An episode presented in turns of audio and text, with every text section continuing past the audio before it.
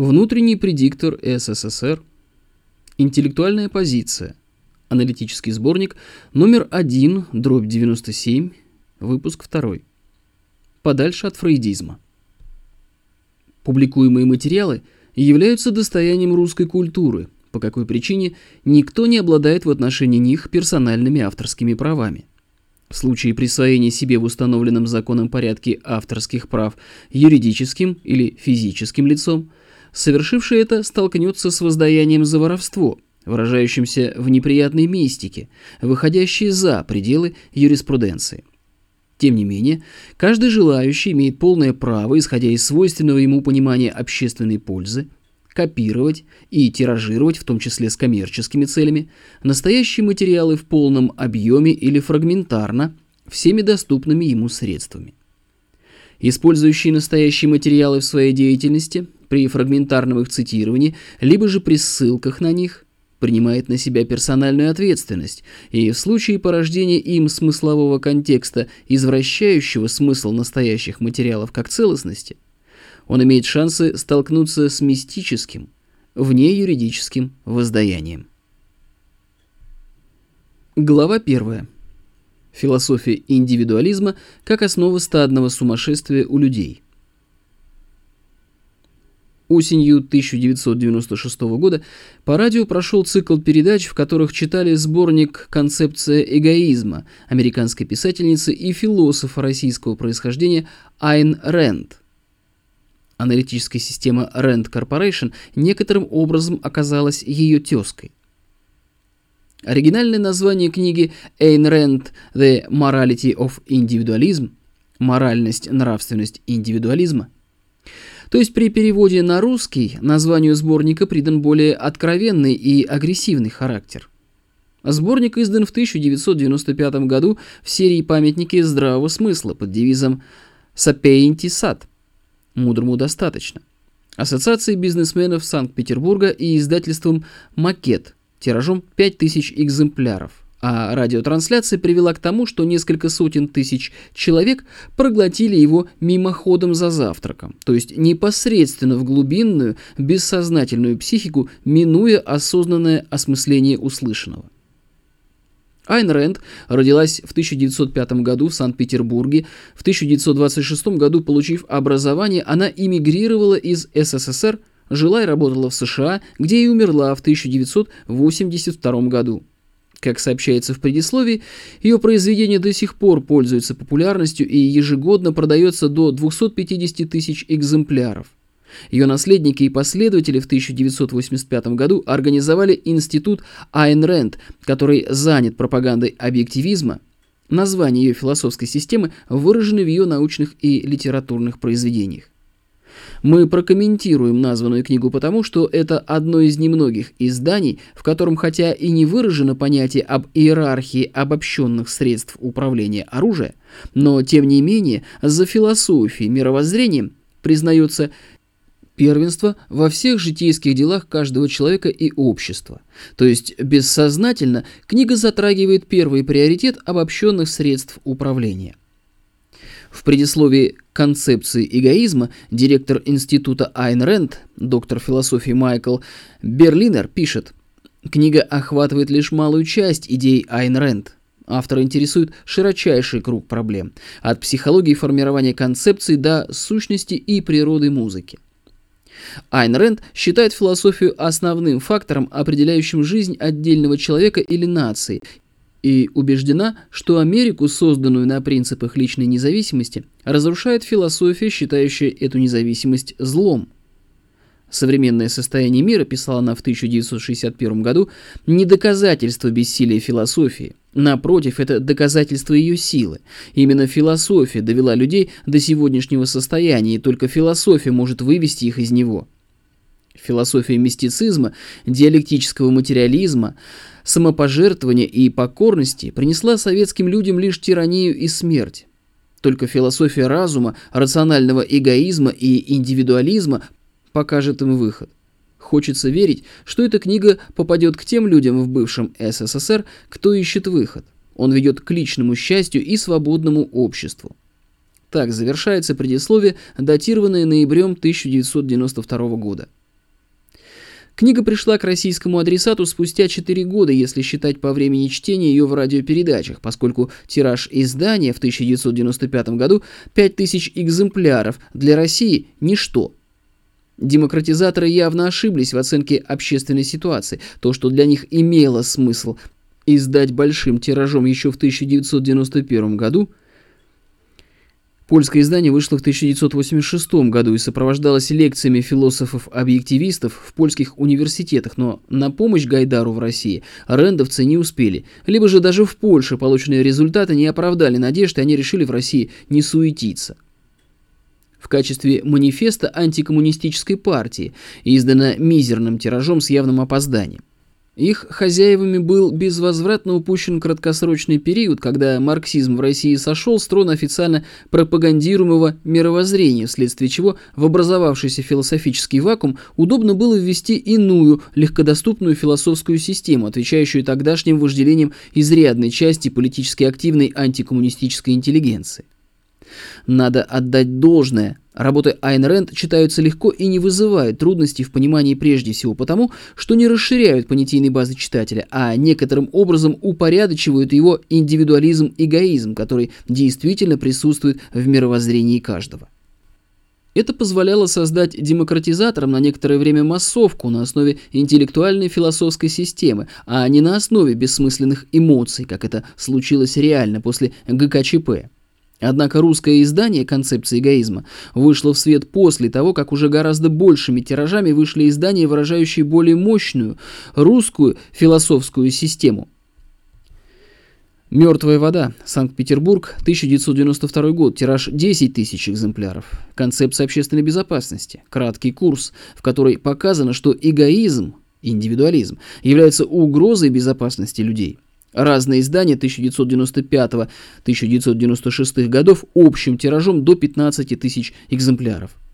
Расширяющую понятийную базу читателя и отрицающую индивидуализм в качестве идеологии независимости одного человека от других. То есть к моменту издания сборника Айн Рэнд мировоззренческая ниша, ранее принудительно заполнявшаяся марксизмом, в России оказалась заполненной качественно иной мировоззренческой системой, так же как и Айн Рэнд, вызывающие к разуму читателя. В этих условиях радиотрансляция и переиздание работ Айн Рэнд большими тиражами спасти положение демократизаторов уже не может. По этой причине мы не будем заниматься постраничным комментированием текста сборника, а прокомментируем только наиболее значимые высказывания Айн Рэнд и принципиальные ошибки ее мировосприятия, памяти и мышления. Сборник завершается приводимыми ниже утверждением, достойным манифеста антикоммунистической партии, если бы таковой был написан. По всей видимости, из-за приводимых ниже слов, ласкающих самолюбие многих частных предпринимателей – Ассоциация бизнесменов Санкт-Петербурга и решила поднять философское наследие Айн Рэнд на свой щит. Комментарии к этому фрагменту приведены после него и пронумерованы римскими цифрами. Однако же существовала единственная в истории человечества страна денег, а это значит страна разума, справедливости – Разум, справедливость и деньги в жизни общества, конечно, взаимосвязаны, однако страна разума и справедливости может пользоваться деньгами, но страна денег может употреблять продажный разум, подавляя справедливость. Свободы, творческих и производственных достижений. Впервые в истории человеческий разум и деньги были неприкосновенны, не было места вооруженной борьбе за счастье. А что? Территория США была безлюдна? Или индейцы, силой оружия, уничтоженные на их родной земле и согнанные в резервации, не люди? Были созданы условия для стремления к счастью, достигнутому своим трудом. Здесь не было места меченосцам и рабам. К моменту зачистки территории США от коренного населения в меченосцах не было необходимости. У захватчиков мечи уже давно были сняты с вооружения и употреблялось огнестрельное оружие. Индейцы же до нашествия толп отщепенцев от европейских народов жили по-своему счастливо и не конфликтовали между собой настолько рьяно, чтобы их разум обратился к проблематике создания вооружений, превосходящих потребности охоты а негры были рабами, привезенными из Африки по той причине, что индейцы не захотели быть рабами, предпочитая гибель рабству. Либо же по умолчанию подразумевается, что негры, которых привезли из-за моря для удовлетворения рабовладельческих нравов, якобы тружеников и свободолюбцев, вообще не люди. Здесь впервые появился Созидатель, величайший труженик, американский промышленник. Вы спрашиваете, что отличает американцев? Главным отличием я считаю то, что люди страны изрекли делать деньги. Почему было не привести здесь, весьма к месту, слова действительно величайшего американского промышленника и труженика Генри Форда? Связь с банкирами является бедой для промышленности. Банкиры думают только о денежных формулах. Фабрика является для них учреждением для производства не товаров, а денег. Банкир в этом контексте председатель колхоза ростовщиков, поскольку всякий банк, кредитующий под проценты своего рода колхоз ростовщиков. Наше уточнение. В силу своей подготовки и прежде всего по своему положению совершенно не способен играть руководящую роль в промышленности. И все-таки банкир, то есть ростовщический паразитизм, наше уточнение, практически господствует в обществе над предпринимателем, организатором производства, наше уточнение посредством господства над кредитом, то есть над возможностью и невозможностью осуществить инвестиционные пиковые расходы, наше уточнение. Ни один другой язык или народ не произносил этих слов. Люди, нормально и нравственно и интеллектуально, всегда различали понятия «производить продукт» и «делать деньги» как это видно из слов Генри Форда. Американцы же первый, кто в своем большинстве утратил это различие понятий и дел. В результате в экономике США наиболее ярко осуществился способ делать деньги, который очень не нравился промышленнику Форду, организатору производства продукта. Не давай в рост брату твоему, по контексту единоплеменнику Иудею, ни серебра, ни хлеба, ничего либо другого, что возможно отдавать в рост иноземцу, то есть не иудею, отдавай в рост, чтобы Господь Бог твой, то есть дьявол, если по совести смотреть на существо рекомендаций, благословил тебя во всем, что делается руками твоими на земле, в которую ты идешь, чтобы владеть ею. Второзаконие, глава 23, стихи 19-20. «И будешь господствовать над многими народами, а они над тобой господствовать не будут». Второзаконие, глава 28, стих 12. Тогда сыновья иноземцев, то есть последующие поколения не иудеев, чьи предки влезли в заведомо неоплатные долги к племени ростовщиков-единоверцев, будут строить стены твои, и цари их будут служить тебе. Ибо в гневе моем я поражал тебя, но в благоволении моем буду милостив к тебе и будут отверсты врата твои, не будут затворяться ни днем, ни ночью, чтобы было приносимо к тебе достояние народов, и приводимы были цари их. Ибо народы и царства, которые не захотят служить тебе, погибнут, и такие народы совершенно истребятся. Исаия, глава 60, стихи с 10 по 12. Все взято из Библии порожденной иерархией египетских знахарей времен фараонов. Так что американцы далеко не первые, запутавшиеся в решении нравственных проблем и в бухгалтерском учете в масштабах народного хозяйства. Люди всегда считали богатство статичным. Его можно захватить, выклинчить как подаяние, унаследовать, получить в результате мошенничества. Приведенные цитаты из Библии – это и есть мошенничество – узаконенное не только в США и освещающее ростовщический паразитизм именем Бога, это и есть мошенническая концепция эгоизма, на которой основана власть в обществе стран Запада. Концепция и власть более древняя, нежели США, и концепция эгоизма Айн Рэнд. Чьей-то благосклонности, наконец, его можно разделить. Американцы были первыми, кто понял, что богатство должно создаваться созидательным трудом.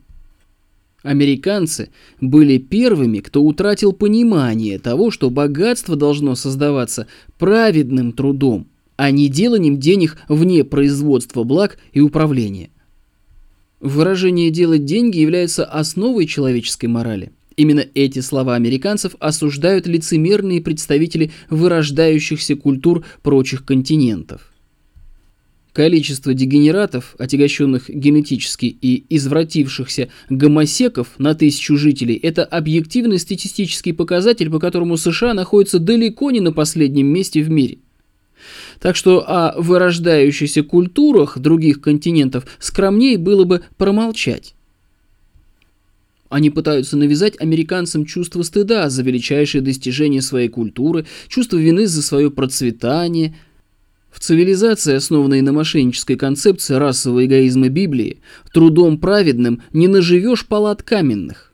Преобладание американцев в процветании в 20 веке над остальным миром – это результат всей их прошлой истории. Это процветание создано рабским трудом производственных коллективов негров, не сборищем индивидуалистов глобальным перераспределением некоторой доли дохода трансрегиональной ростовщической мафии для обеспечения нужд американских обывателей, доходами от поставок вооружений в ходе обеих мировых войн XX века и в мирное время. Заставляют относиться к американским промышленникам как к грабителям и подлецам, Исторически реально американские промышленники не поддержали деятельность Генри Форда в политике, направленную на подавление ростовщического господства ветхозаветных расистов в США. И потому те из промышленников и предпринимателей, кто, в отличие от Генри Форда, соглашательски и шачет на ростовщическую мафию, те действительно грабители, шпана и подлецы. Призывают расценивать могучие производственные сооружения как собственность пролетариев – если пролетарии исключены из числа собственников средств производства, для функционирования которых необходим труд коллектива, то объективно пролетарии сами собственность владельцев средств производства, придаток к их рабочему месту. Реально они собственность владельцев системы ростовщического кредитования под процент – Последнее проявляется в том, что по сию пору учебники США по бухгалтерскому учету пестрят оговорками, сдерживающими подсознательные автоматизмы рабовладельца о том, что персонал фирмы не подлежит постановке на баланс, как продукт простого мускульного труда, подгоняемых кнутом рабов, подобных строителям египетских пирамид. Кнут надсмотрщика над рабами и кандалы на них, как и мечи, сняты с вооружения. Их в США и в западной цивилизации в целом с успехом заменяет ростовщическая финансовая удавка. Она гораздо эффективнее, не мешает рабу функционировать в системе коллективного обслуживания средств производства и легко затягивается, принуждая строптивых к покорности и уничтожая голодом наиболее упорных из них. Негодяй, который, самодовольно ухмыляясь, утверждает, что не видит разницы между силой кнута и могуществом доллара – Разница, конечно, есть, но она не больше, чем между секирой средневековья и оружием массового поражения 20 века, и потому нормальный социолог обязан во многих случаях игнорировать разницу между силой кнута и могуществом доллара, поскольку за то время, пока кнутом удается искалечить одного, долларом можно искалечить и уничтожить миллионы в нескольких поколениях. Ну, а если человека, который это понимает, обзывают самодовольным негодяем, то сторонники Айн Рэнд пусть подумают, если, конечно, у них есть чем думать. Она хорошо начитанная графоманствующая дура или она злонамеренно умничает? Должен на своей шкуре испытать это различие, и, надеюсь, в конечном итоге это произойдет.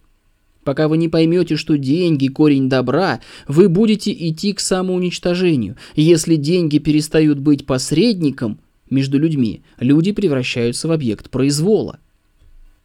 В обществе, где ростовщичество даже в форме банковского кредитования под процент – узаконенная норма, деньги действительно перестают быть посредником между людьми и обращаются в средства осуществления ростовщической элиты и ее оккультными хозяевами, вседозволенности по отношению ко множеству людей, превращенных в объект безнаказанного произвола.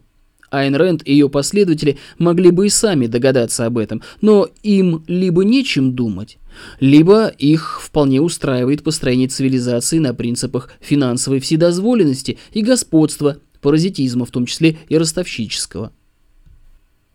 Кровь, кнут, дуло пулемета или доллар. Делай выбор, другого не дано. Айн Рэнд вводит в заблуждение тех, кто не пожелает сам вникнуть в существо общественных процессов в глобальной цивилизации. В реальной действительности даны и другие возможности. Читайте и поймете Коран, читайте Сталина в оригинале и имейте свое мнение, а не довольствуйтесь мнениями слепого Троцкого, слабоумного Хрущева и продажного Волкогонова и компании. Читайте «Мертвую воду» и концепцию общественной безопасности. Краткий курс, но уже не Сталина, а продолжение осуществлявшегося им курса. Время пошло. Ну, это уж совсем по-ракетирски. В связи с таким ракетирским подходом к проблемам общественных отношений в качестве намека для сторонников философского рэкета следует привести анекдот про Штирлица. Конечно, для догадливых, кто не слеп, и у кого мозги в работоспособном состоянии. В коттедж к инженеру Бользену забрались ракетиры. Можно смеяться, конечно, тем, кто знает сюжет фильма «17 мгновений весны». Кроме того, полезно задуматься о природе времени. В прошлом веке в «Руслане и Людмиле» Александр Сергеевич Пушкин заметил мимоходом. Но против времени закона его наука не сильна. Это было обращено в адрес некоего бородатого карлика, эгоиста, урода от рождения, который угрожал «всех удавлю вас бородою», что весьма точно характеризует финансовую удавку ростовщичества. И уже в конце жизни 90-летний Лазарь Каганович в одном из последних своих интервью высказался в адрес могильщиков коммунизма в СССР. Они не понимают законов времени. В общем, куда как более откровенно и ультимативно. Как видите, в этом небольшом фрагменте текста рассыпано довольно много римских цифр, которые в тексте отмечают глупости и заведомо ложные сведения. Плотность распределения вздора в остальных фрагментах текста примерно такая же. Айн Рэнд пишет, философия – это сила, которая определяет становление, эволюцию и разрушение социальных систем. Роль превратности судьбы, случая или традиции в этом контексте такова же, как и в реальной жизни личности. Их влияние находится в обратной зависимости от философской оснащенности культуры или личности, и это влияние возрастает, когда рушится философия. Поэтому характер социальной системы необходимо определять и оценивать по ее отношению к философии. Страница 24. Это было бы совершенно правильно, если бы в обществе была возможна только одна философия. Поскольку возможны разные философии и соответствующие им культуры чувствования мира и культуры мышления – в том числе и взаимоисключающие философии, то характер социальной системы определяется не только ее отношением к философии, но еще больше содержанием мировоззрения общества, будь оно выражено в форме эпоса, наиболее употребительных пословиц и поговорок, или философской системы, развитой наукой. И после приведенных слов излагается мнение по частному вопросу о философии капитализма в его западной модели – Четырем основам, на которых держится капитализм, соответствуют четыре раздела философии. Потребностям человеческой природы и выживания соответствует метафизика, разуму – теория познания, индивидуальным правам – этика и свободе – политика. Страница 24. В последней сентенции есть одна особенность. Речь идет исключительно об индивидуальных правах. Вопрос о правах коллективов и национальных и многонациональных обществ и человечества в целом утоплен в молчании. Такая ориентация разделов философии неуместна даже для общества измышленных яйцекладущих в теплый песок, индивидуалистов-гермафродитов, а не то, что для общества двуполых людей. Семья, минимум папа, мама и ребенок, а еще лучше, когда с ними вместе живут и старшие родственники хотя бы одного из родителей. Даже в возможности это общественно необходимый коллектив, без защиты прав которого в целом воспроизводство здоровых, нравственно, психически и физически, поколений в обществе невозможно. Если философия индивидуализма, объективизм, не понимает коллективных прав и обязанностей и не видит их в реальной жизни цивилизации Запада, то это не означает, что у людей нет разного рода коллективных потребностей, порождаемых ничем иным, как особенностями, свойственными каждому из индивидов во множестве, представляющем собой общество. И эти коллективные потребности в повседневности общества должны быть обеспечены точно так же, как и жизненные потребности индивида.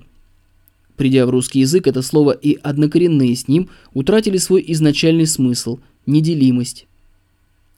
Иначе общество деградирует, если своевременно не одумается. То есть точно так же, как индивидуальные потребности в жизни общества приводят к появлению понятий и институтов защиты прав одного человека, различия в индивидуальных потребностях и генетическая нетождественность людей приводит к необходимости защиты общественными институтами коллективных прав людей.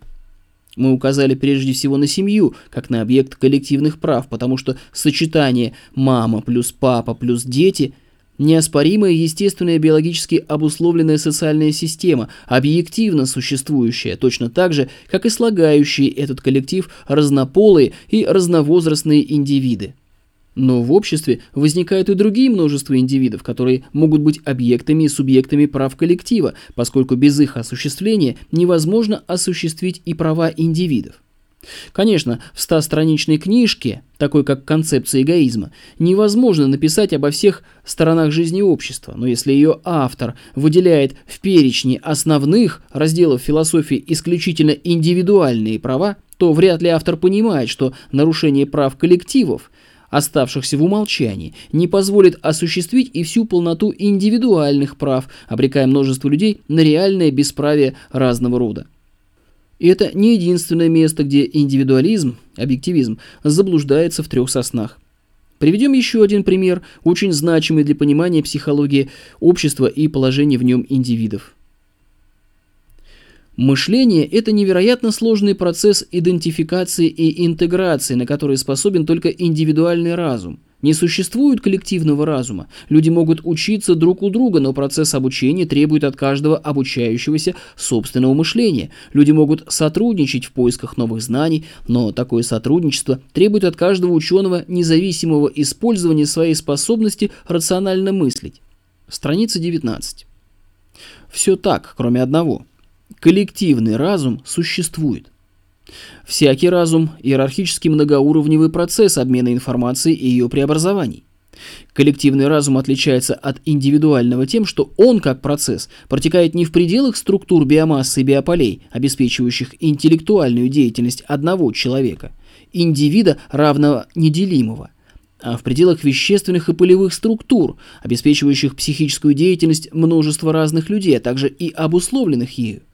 Процесс информационного обмена между людьми, каждый из которых является носителем индивидуального, по-русски это слово означает в точности неразделимого разума, протекающий на уровне биополей, акустической и письменной речи, произведений искусства и памятников культуры и тому подобного, порождает коллективный разум. Если более точно, то иерархию взаимной вложенности разумов от индивидуального до коллективного разума всего человечества. В этой иерархии взаимной вложенности могут быть коллективные разумы, время существования которых не более чем время взаимного общения некоторой группы людей, и есть разумы, время жизни которых превосходит время жизни библейских долгожителей, поскольку возможно длительное существование коллективного разума на основе обновления его элементной базы, сменяющих друг друга поколений людей. И жизнь общества во многом определяется тем, какими свойствами обладают порождаемые людьми коллективные разумы составляющая их коллективного, сознательного и бессознательного, и в каком качестве по отношению к порождаемым ими же коллективным интеллектам пребывают люди. Индивидуальный разум человека может быть невольником коллективного разума более или менее широкого множества людей, а также и той малочисленной группы, которая обладает осознаваемыми ими навыками управления коллективным сознательным и бессознательным. Но индивидуальный разум может быть одним из осознанно целеустремленных творцов коллективного разума, являющегося общим достоянием его участников. Но в любом из двух вариантов индивидуальные умы – элементная база коллективного разума, однако обладающая собственным индивидуальным разумом, по какой причине элементная база может осмыслить факт порождения ею коллективного разума, после чего способна управлять процессом его формирования по своему нравственно обусловленному произволу. Для понимания возможности существования коллективного разума достаточно курса физики средней школы и рассмотрения процессов обработки информации в сети ЭВМ, например, в интернет. Или на многопроцессорном вычислительном комплексе, когда разные фрагменты одной и той же задачи решаются на разных машинах. Тем не менее, человек может согласиться с объективностью факта информационного обмена между людьми в том числе и на основе биополей, но будет возражать против возможности существования коллективного разума людей. Но в этом случае возражения проистекают из того, что возражающие просто не обладают навыками самообладания, необходимыми для того, чтобы воспринять диалог их собственного индивидуального разума с коллективным порожденным ими же, либо они порождают коллективного сумасброда, с которым интеллектуально нормальному человеку и говорить-то не о чем. Последнее имеет свою компьютерную аналогию. Программное обеспечение компьютера может быть достаточным для его изолированной работы, но может быть недостаточным, чтобы с его пульта можно было войти в сеть и управлять решением какой-то задачи с привлечением свободных ресурсов остальных компьютеров в сети. В то время как некоторые сети могут быть построены так, что из сети просматриваются все составляющие сеть компьютера, но со многих компьютеров, возможно, что за единичным исключением, Другие компьютеры сети не просматриваются и не контролируются даже собственные ресурсы, вовлеченные в обслуживание сети. Тем не менее, неспособность конкретного компьютера с конкретным программным обеспечением работать в сети не означает, что сетевые информационные системы в принципе невозможны и не существуют. Также и Айн Рэнд ошибается, настаивая на том, что коллективный разум не существует. Существует множество в той или иной мере обособленных один от другого коллективных разумов, обладающих разными длительностями своего существования, но Айн Рэнд не единственная, кто этого не видит и не понимает. Отрицать же существование порождаемых людьми коллективных интеллектов в их взаимной вложенности – это вести дело к тому, чтобы все согласные с воззрением Айн Рэнд о несуществовании коллективного разума стали бессознательными невольниками их же собственного порождения, коллективного разума, порождаемого ими бессознательно. При этом следует иметь в виду, что всякий коллективный разум только подсистема в коллективной психике, и коллективная психика может быть здравой и шизоидной, точно так же, как и психика индивида. Есть только одна особенность. Множество интеллектуально развитых индивидов, условно говоря, психически нормальных, каждый сам по себе, в состоянии породить шизоидную коллективную психику, включая и коллективный разум, который сделает индивидуальные судьбы большинства из них малоприятными. Поэтому одна из необходимых черт, которой должна обладать индивидуальная психическая культура, безусловно нормального индивида, не порождать коллективного сумасшествия тех, кому дано свыше быть психически и интеллектуально безусловно нормальными. Айн Рэнд пишет, Концепция человека как свободной независимой личности была глубоко чужда европейской культуре. Это была культура племенная по своей сути. В европейском мышлении племя было сущностью целом. И не без оснований к тому в области психиатрической деятельности множество людей. А человек лишь одной из клеточек этого организма, который можно легко пожертвовать. Это относилось как к правящему классу, так и к простым людям. Считалось, что правящий класс обладает своими привилегиями только в связи с занятием, считавшимся благородным. Это явное извращение Айн Рэнд социологических взглядов всех правящих элит, которые именно своей породистостью обосновывали свое право заниматься благородными видами деятельности и отказывали низкородным выходцам изо всех прочих общественных групп в праве заниматься теми или иными видами деятельности. Службой в войске или воинской дружине, но дворянин был собственностью общины в той же степени, что и крепостной, его жизнь принадлежала монарху. Страница 13.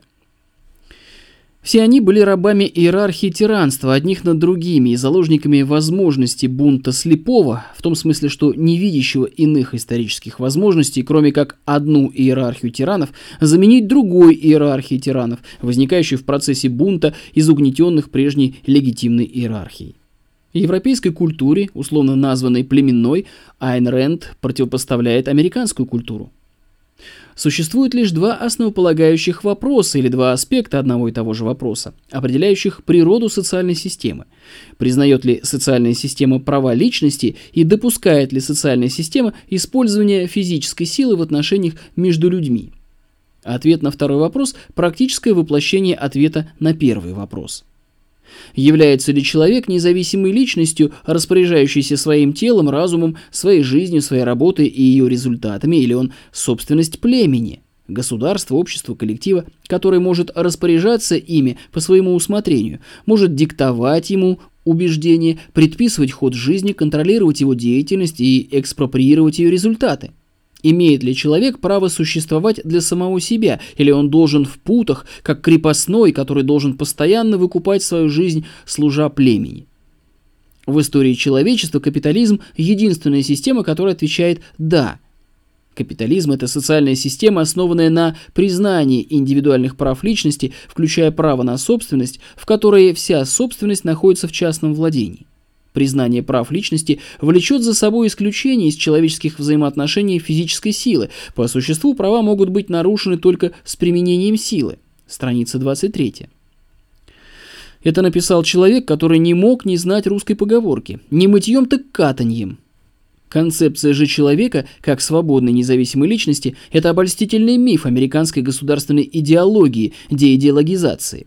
Этот миф даже не идеал, к которому стремится американское общество, а тем более он не достижение американского образа жизни. Все декларированные права независимой личности подавляются в большей или меньшей мере не силовыми методами. Это покажем прежде всего на подавлении американским капитализмом права частной собственности. Дело в том, что сделка кредитования под процент одним лицом другого благодаря судному проценту однонаправленно перекачивает покупательную способность из кошельков множества людей, составляющих общество, в карман кредитора – тем самым кредитование под процент отрицает право частной собственности третьих лиц в отношении покупательной способности средств платежа, находящихся в их частной собственности, в чем бы эта покупательная способность не измерялась. В количестве баранов, золота, долларов, рублей или о безразмеренных долях единицы, единичной совокупной платежеспособности общества в целом, складывающейся из платежеспособности его членов. Из опубликованного сборника Айн Рэнд складывается впечатление, что она получила образование не естественно-научного математического профиля, а противоестественное образование, условно называемого гуманитарно. Обладая им, человек сыплет словами, забыв о статистике жизненных явлений, на которые только указывают слова, забыв о теории мер неопределенности, обычно называемой теорией вероятности, и арифметике. Отсюда и проистекает слепота, при которой гуманитарно образованный поборник частной собственности и индивидуальных прав человека, частного предпринимательства и демократии, народовластия, в упор не видит, как признанное законом надгосударственное частное ростовщичество расовой корпорации безо всякого насилия отнимает собственность в разнообразии его конкретных проявлений у множества людей, чем и отрицает не только право частной или право общественной собственности, но и человеческое достоинство всех, не принадлежащих глобальной элите ростовщиков. Последнее происходит потому, что, утрачивая собственность, люди превращаются в рабов собственников. Не видя всего этого, Айн Рэнд пишет, «Право соглашаться с другими не вызывает никаких сложностей в любом обществе. Самое важное – это право не соглашаться. Именно институт частной собственности защищает и воплощает в жизнь право не соглашаться и таким образом охраняет открытый путь к наиболее ценному человеческому атрибуту, ценному с личной точки зрения, социально объективно, творческому разуму. В этом радикальное отличие между капитализмом и коллективизмом. Страница 24. Дурость этого утверждения не бросается в глаза, если забыть о корпоративном банковском ростовщичестве – но если вспомнить о ростовщичестве, то оно явная глупость. Все идет по анекдоту. Имею я право? Имеете, имеете. А могу ли я? Нет, не можете. Это анекдот о правовой системе СССР, но он же справедлив и по отношению к правовой системе рекламируемого Айн Рэнд капитализма на основе идеологии индивидуализма. Вы имеете право не соглашаться со сделкой кредитования под проценты, заключенной другими физическими или юридическими лицами, поскольку она нарушает ваши права частной и общественной собственности, но вы не можете избежать всех негативных последствий сделки, заключенной дураком или врагом народа с одной стороны и мафиози-ростовщиком с другой стороны. И потребуются не усилия индивида, обладающего правом не соглашаться, а коллективные, целенаправленные действия тех, кто в согласии между собой предпримет разнокачественные коллективные действия по защите множества людей от последствий дурости и соглашательства одних и вседозволенности других, которая может быть не только силовой, с каковой не может примириться Айн Рэнд, но и финансовой и магически-философской вседозволенностью, об одной из которых Айн Рэнд тщательно помалкивает, а другую сама же и творит. За примерами далеко ходить не надо. Уже упоминавшийся Форд начал публикацию статей, в которых излагал свое мнение о роли еврейских кругов, интеллектуальных и финансовых, в глобальной политике и властвовании в США. Они составили книгу «Мировое еврейство». В итоге еврейские круги США обратились к нему через владельца киностудии «20 век» и Fox с угрозой антирекламы и разорения Форда под ее давлением. Фокс пообещал в каждый свой фильм вставлять кадры с разбитыми в авариях фордовскими автомобилями, а в комментариях объяснять трагедии техническими ошибками заводов Форда. Генри Форду было предложено принести публичные извинения за публикации в его газете Dearborn Independent и признать их несоответствующими действительности. Текст соответствующего заявления был передан Форду в готовом виде для подписи. Один из секретарей Форда, с ведома Генри Форда, но в тайне от других, подделал его подпись на этом заявлении и вернул бумагу заказчику, что было признано еврейскими кругами США в качестве отречения Форда и присяги на лояльность. Следует особо обратить внимание на то, что Показывать несостоятельность высказанных в его собственной газете мнений с Фордом его оппоненты не стали, они просто предъявили ультиматум. Либо ты сам признаешь это все несостоятельным и принесешь извинения, так чтобы все знали о твоем подчинении нам, либо мы разорим все твои заводы. Выбирай, ты свободен в выборе. Уже в наше время Линдон Ларуш, видный американский политик, миллионер, как-то раз выдвигавший свою кандидатуру на пост президента США, подобно Форду, развернул в США за их пределами кампанию за запрещение кредитования под процент. В итоге он был обвинен в нарушении налогового законодательства США и получил 15 лет тюрьмы, которые и отбывает по настоящее время. С ним тоже, как и ранее с Фордом, спорить и убеждать в ошибочности его воззрений не стали, а просто укатали в тюрьму. В моральном отношении это хуже, чем инквизиция, которая далеко не всегда ошибалась в квалификации действий своих оппонентов и все же пыталась убедить их в ошибочности их воззрений и действий. Другое дело, что Инквизиция сама была далеко не безупречна в своих воззрениях и методах убеждения своих оппонентов. Поэтому, пометуя об историческом опыте Инквизиции, чтобы не натворить подобных бед, не следует забывать о том, что людям свойственно ошибаться, и в результате даже истинная, став безрассудной верой, начинает лгать. Так, конкретные жизненные примеры Форда и Ларуша показывают, что даже крупный частный собственник не может безнаказанно осуществить свое декларируемое право не соглашаться с политикой, проводимой в США, корпорацией эгоистов, но не кем-либо персонально из множества эгоистов-индивидуалистов, все множество которых служит средством удовлетворения потребностей членов корпорации, то есть некоторого коллектива. То есть происходит то же самое, что в понимании Айн Рэнд свойственно европейской культуре, которая, на ее взгляд, проистекает из воззрения, что племя – это сущность, целостность. И в результате соглашения с таким взглядом, который она называет коллективизмом, индивид якобы оказывается в рабстве у коллектива. В действительности же Айн Рэнд не отличает стадности от коллективизма. Стадность и коллективизм – это различные типы отношений индивида и коллективного бессознательного и сознательного, включая и коллективный разум. При стадности все индивиды – невольники коллективного бессознательного и доктрины, осуществляемой коллективным их разумом, не через абстрактный государственный аппарат и структуры общественных организаций и социальную, неструктурированную стихию а конкретными людьми, узурпировавшими тем или иным способом возможность своим личным мнением подменять мнение большинства людей. Иными словами, в стадности правит произвол индивидуализма. Именно того индивидуализма и эгоизма, о котором как о неоспоримом благе пишет Айн Рэнд. Гласно – право жить для себя, а по умолчанию – право существовать, угнетая жизнь других, если другие не могут дать достойного эффективного отпора вседозволенности первых конкурируют с ними в эгоизме или соглашаются с тем, что на их жизни паразитируют другие. При коллективизме все индивиды – творцы их коллективной психики и коллективного разума в частности, не пытающиеся узурпировать употребление по своей корыстью достояния вещественного и информационного, созданного коллективными разнородными усилиями всех прошлых и ныне живущих поколений. У американского индивидуализма, в том числе и в изложении его взглядов Айн Рэнд, Хватило ума, чтобы провозгласить отказ от рабства в стадности, которое стирает в ничто разнообразные достоинства и преимущества входящих в стадность индивидов. Но не хватило ума, чтобы изменить характер отношений индивидуальной и коллективной психики людей. Индивидуальные достоинства и стремление реализовать свои какие-то преимущества над другими людьми затмили весь мир. По этой причине коллективное, по-русски соборное, позволяющее сочетать бесконфликтно и без ущерба индивидуальные достоинства, отождествилось в мировоззрении многих со стадным. Это было названо прогрессом, но в результате этого прогресса осознаваемое рабство большинства в иерархии взаимной тирании в стадности толпы элитаризма сословного строя Европы, заменилось неосознаваемым рабством в иерархии мафиозной тирании якобы демократической Америки, порождающей несколько иными методами ту же стадность множества индивидуалистов-эгоистов, возомнивших о своей независимости от других людей и биосферы. В действительности же только в коллективе может раскрыться талант и все разнообразные достоинства человека – мы живем в мире, в котором есть множество дел, которые невозможно начать и завершить в одиночку или даже вдвоем.